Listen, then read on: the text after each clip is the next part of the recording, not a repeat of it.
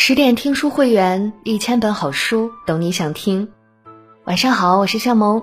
今天让我们继续收听十点名家专栏。接下来要给你分享的文章是关于范仲淹的，作者桃花月球，一起来听。梁启超曾经说过，五千年来历史中立德、立功、立言者只有两个人，范仲淹和曾国藩。范仲淹无疑是北宋最耀眼的一颗星，在与士大夫共天下的政治环境中，他居庙堂之高则忧其民，处江湖之远则忧其君，集政治家、思想家、军事家、文学家之才于一身，广受赞誉。朱熹称赞他说：“有史以来天地间第一流人物。”王安石认为他一世之师，名节无疵。苏轼这样概括他的一生。初为名相，处为名贤，乐在人后，忧在人先。范仲淹以天下为己任，先天下之忧而忧，后天下之乐而乐。对于富贵、贫贱、毁誉、欢期都不甚在意，活出了一个思想者、行动者、改革者的最高境界。范仲淹出生于宋太宗端拱二年，也就是公元989年。他两岁丧父，随母亲改嫁。寄养朱姓篱下，身世极为坎坷。二十岁以前，范仲淹不知道自己原本姓范，祖上还曾经是名门。继父过世后，偶然从朱氏兄弟口中得知真相，便立志改变命运。他化舟歌姬，五年衣不解带，夜以继日的读书，终于在一零一五年高中进士，重归范氏，过上了有尊严的生活。这成为了范仲淹励志的起点。他说：“某早已孤见和国家不次之欲，夙夜不遑，思所以报。认为自己早年境遇孤贱，是国家人才选拔才让自己的命运得以改变，所以他立志澄清天下，为百姓代言，为众生请命，为社稷发声。初入职场，范仲淹任职的都是小官，官虽小，却不影响他认真为百姓做事，为民兴利。”据南宋人汪藻所作的《祠堂记》记载，范仲淹一开始掌管宋狱，日报巨狱，与太守争是非。即便是已经结案的卷宗，遇到有问题的案件，也要和太守争论，看看案子还有没有其他疑点。更不可思议的是，争论过后，他还要将争论的内容在所在屋内的屏风上做标记，以至于他在这个职位上做了六年。六年以后，已经看不到屏风，只看到满屏的字了。后来，范仲淹调任泰州，他看到这里地处海湾，海底低，年久失修，海风来了，田地淹没，百姓非常苦，又带领大家重修堤坝。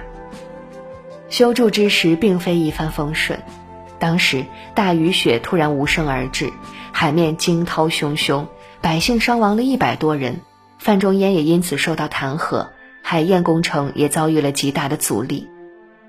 但他坚持让百姓相信这是天灾，不是触怒了海神，最终堤坝修筑成功。当官不为民做主，也便失去了做官的意义。为老百姓办实事、办好事，才会被百姓念念不忘。堤坝修筑过程中，范仲淹因为母亲去世，离开了这条长达一百多里的海堤。后来派其他人修筑。当大堤建成后，大量农田免除了海潮侵袭，百姓为了纪念范仲淹，就将此堤称为范公堤。勤勉、坚持、一丝不苟，把百姓的事当成大事。最重要的是，让范仲淹赢得了第一波声誉。天圣六年，也就是一零二八年，范仲淹经过晏殊的推荐，做了秘阁教理。第一次在京城当差，他极为兴奋，近距离接触皇上，让他内心开始蠢蠢欲动。范仲淹善于向皇上提意见，认为为国为民都应该敢于和皇帝说真话，结果却因此前后遭遇了三次贬谪。当时太后刘娥把持朝政，根本没有让儿子掌握实权的意思，令范仲淹很郁闷。冬至之时，这位太后又让自己儿子率满朝文武大臣给他叩头庆寿。范仲淹怒了，认为这不合理制，把儿子拜母亲的家里演变成臣子拜太后的国里，这暗暗戳中了刘太后不归正的痛点。太后大怒，直接把范仲淹贬到了河中府，直到宋仁宗掌权，才又把他召了回来。然而历经劫难回来，范仲淹嘴巴并没有老实，还是继续自己的执剑，结果把宋仁宗又得罪了。当时宋仁宗因为和郭皇后闹矛盾，在宰相吕夷简的鼓励下，有了废后的想法。吕夷简照搬许敬宗帮助李治废除王皇后的办法，说：“平常百姓能换个老婆，皇上为啥不行？”范仲淹又怒了。这是要学武则天呀，于是引经据典向皇上谏言：郭皇后贤德，如果废黜，等同动摇国本。结果可想而知，范仲淹又被贬了，这一次贬为了饶州知州。然而这还不是结束，几年以后，仁宗好不容易再次把范仲淹召回来，结果他依旧本性难移，又和宰相吕夷简杠上了。当时吕夷简滥用私人，导致朝中腐败，范仲淹又愤怒了。他通过梳理朝中人事调动，绘制了一张百官图，呈给仁宗，力荐皇上远离奸佞。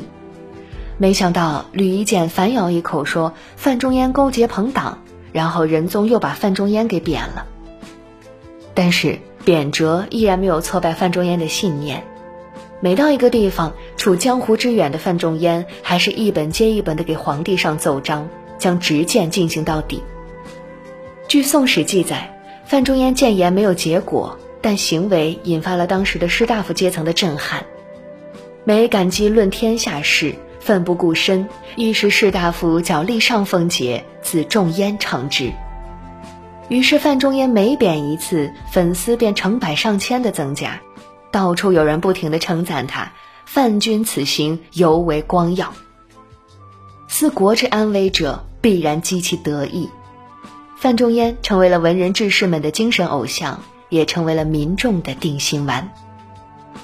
北宋的一大特点就是强干弱支，重文轻武，重用文人，轻视武将，这直接导致了军队废弛。当时军政分开。军队的调兵权和统兵权也分离，国家的防御能力在君王的宏观掌控下非常弱。于是就出现了文人操着武将的心，手无缚鸡之力的书生带兵上阵的现象。被贬出京都的范仲淹恰好就遭遇了这样的局面。一零四零年，西夏元昊称帝，起兵犯境，范仲淹便被任命为陕西都转运使，去往了前线。挂帅做了将领，和韩琦一起领导对抗西夏的战争。范仲淹虽然没有武将的马上功夫，却有大将的风范。他认为书中就有抗敌的方法，比如老祖宗留下的兵书《孙子兵法》。于是范仲淹很快就考察实际情况，制定了一套符合当时情况的御敌之策。当时西夏国力并不强大。发起战争的目的就是为了大宋的钱财，他们靠抢夺大宋的物质来打仗，根本不能持久。于是他认为和西夏打持久战，必然能将其拖垮。范仲淹提议修筑城池，严明军纪，将士兵分成了六个部分，每个将领管三千士兵，敌人来了就根据敌人数量出兵，敌人不来就待着，就地屯田，积累粮食。提拔年轻的作战将领，如狄青、崇世恒等，团结少数民族，抚恤流民，安定人心。当时北宋与西夏交兵一事出现了几种声音：主战、主和、怯战、持久战。和范仲淹一起掌管军队的韩琦主张积极进攻，深入敌境，和对方决战，而仁宗偏偏采纳了这样的建议，结果可想而知。兵败如山，造成了宋军三川口之战、好水川之战的失利。范仲淹想到死去的将士，痛心不已，再次上奏坚持持久战，拖垮西夏。后来仁宗终是采用了他的建议。于是后来崇世恒修建了清涧城，建立起了极强的防御体系，加之狄青作战英勇，最后令西夏如同惊弓之鸟。在这种严防死守之下，西夏找不到进攻机会，最终不得不向大宋求和。当地就此流传着一首边地谣：“军中有一寒，西贼闻之心骨寒；军中有一范，西贼闻之惊破胆。”范仲淹让人看到，决定战争胜负的从来不是兵力的多少，因地制宜找到解决问题的办法才是最大谋略。古往今来，能成就大事业的人，往往拥有超世之才。亦兼具超拔之智。范仲淹有一种能力，能以敏锐的眼光，从纷繁复杂的形式中看出问题的症结，并矢志不移地将其付诸实践。这一点让他在西夏战争中的表现优秀，也让他的政治生涯达到了顶峰。范仲淹认为，历代之政久皆有弊，避而不救，祸乱必生，而解决这问题只有两个字：变通。庆历三年，宋仁宗见证了西夏一战范仲淹开创的传奇后，决定重用范仲淹、富弼、欧阳修等人推行改革，为国家寻找出路。这便是被历史称之为“庆历新政”的北宋第一次改革。